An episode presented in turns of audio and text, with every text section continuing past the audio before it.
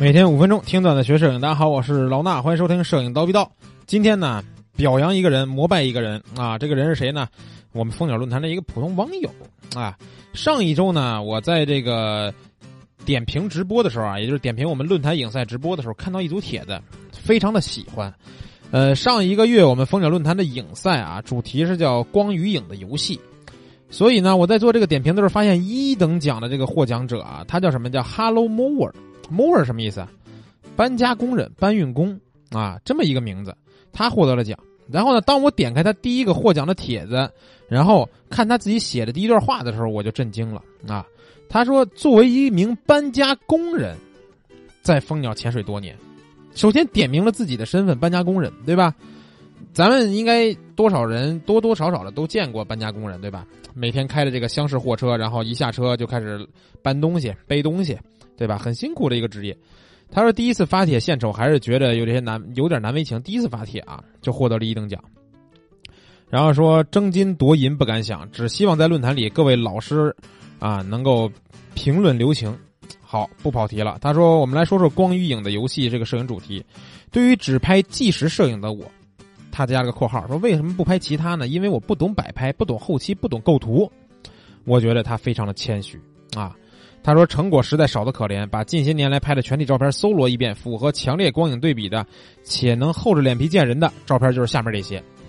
说到这儿啊，他的这个前面的自己的留言并没有什么，对吧？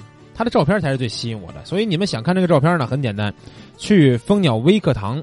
这个微信号啊，我们的蜂鸟微课堂的微信号，关注一下，然后回复幺九幺幺啊一九一一四个数字，回复一九一一就能够得到两个帖子啊。我们的课代表把这两个帖子都都做成两个二维码，你只要一识别就能进他的两个帖子里边。其中有一个帖子就是他获奖的这个光与影的游戏啊，另外一个帖子是什么呢？另外一个帖子是他在呃前几天快要读书节的时候发了一个帖子，啊，那个帖子也很好。当时我看到他发的第二个帖子，我就觉得这个人。绝对不简单啊！绝对不简单。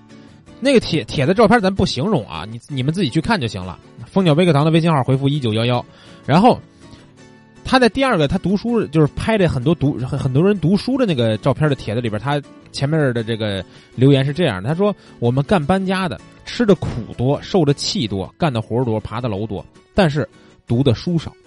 当看到电视上播放好书推荐。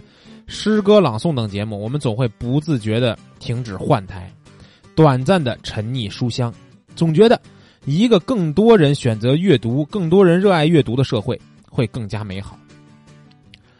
哎，我觉得真的是啊，这个人，这个人如果真的是一个搬家工人的话，甚至让我想到了薇薇安·迈尔，啊。如果你们听我刚才说完以后，去看了他的作品，看了他的照片以后，就会发现这个人对于人文摄影或者说街头纪实摄影理解非常的深刻。他说他不懂后期，不懂构图，但我反而觉得他在构图的时候，对于画面里边的内容的选择是非常之精彩的，对吧？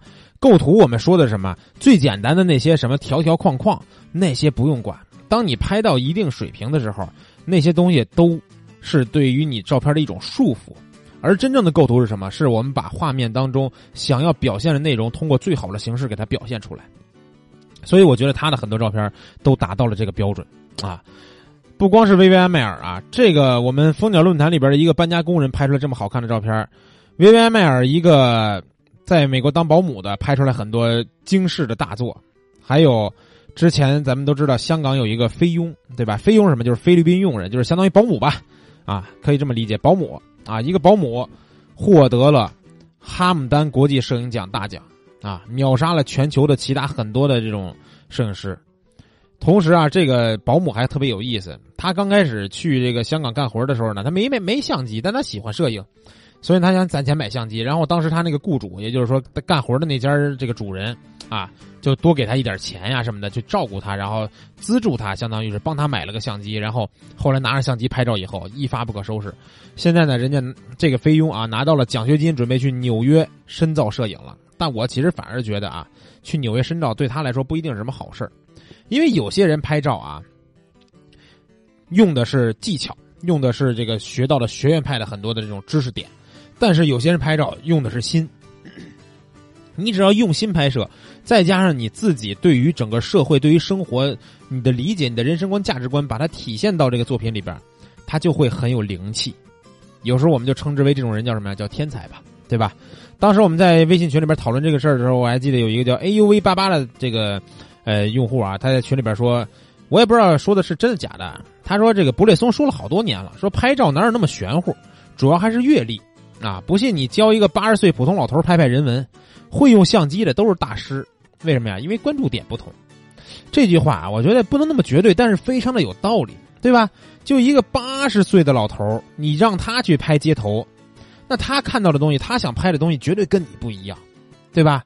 他对于生活的阅历，他对于整个世界、对于社会的理解，跟你是天差地别的。所以，当你的阅历丰富以后，你在拍什么东西都不一样啊，都不一样了。包括艾克斯韦伯啊，这个也是马格南的摄影大师。之前我喜欢的一冰老师特别崇拜这个大师啊。他也说过，他说：“我相信‘街道摄影’这个词儿对于不同的人有着不同的含义，所以为了清晰起见，我想详细说明一下街头摄影对我们来说意味着什么。最重要的是，它意味着摄影的方法主要是由好奇心和本能，而不是智力驱动的。仔细想一下啊，这句话就是街头摄影是由什么驱动的？是由好奇心和本能驱动的，而不是智力。智力是什么？就是我动脑子啊，这些。”跟某些传统的摄影记者的作品以及概念摄影形成了鲜明的对比。摄影记者可能要开始一段旅程，因为他或者他的这个心里吧有一个特定的主题或者是故事。那概念摄影师啊，去拍一些实验摄影啊这样的这种摄影师，往往是由一个想法引导的，对吧？我有一个想法，所以我要去拍什么东西。然后呢，摄影记者可能是啊，我有一个什么样的故事，我要去拍一段什么样的旅途。他说的韦伯说的摄影记者很可能是一些旅行摄影师，对吧？那再到拍街道的人呢，只是因为我对某些东西好奇，还有本能，他才会去拍摄。所以我永远不无法成为一个很好的街头摄影师，因为我在本能方面就不是这些。我的本能目前来说啊，对于这个岁数的我，阅历不是很丰富的我来说，哼，拍妹子还是最重要的，好吧？那今天呢，我主要是为了膜拜一下这位搬家工人，因为他的作品我实在是太喜欢了。你们一定要去蜂鸟微课堂微信号回复幺九幺幺看看那两个帖子。一个搬家工人在搬家工作这么劳累的情况下，业余时间里边能拍出什么样的人文纪纪实或者说街头纪实作品，去感受一下吧。今天这期节目咱们先聊到这儿，下期见。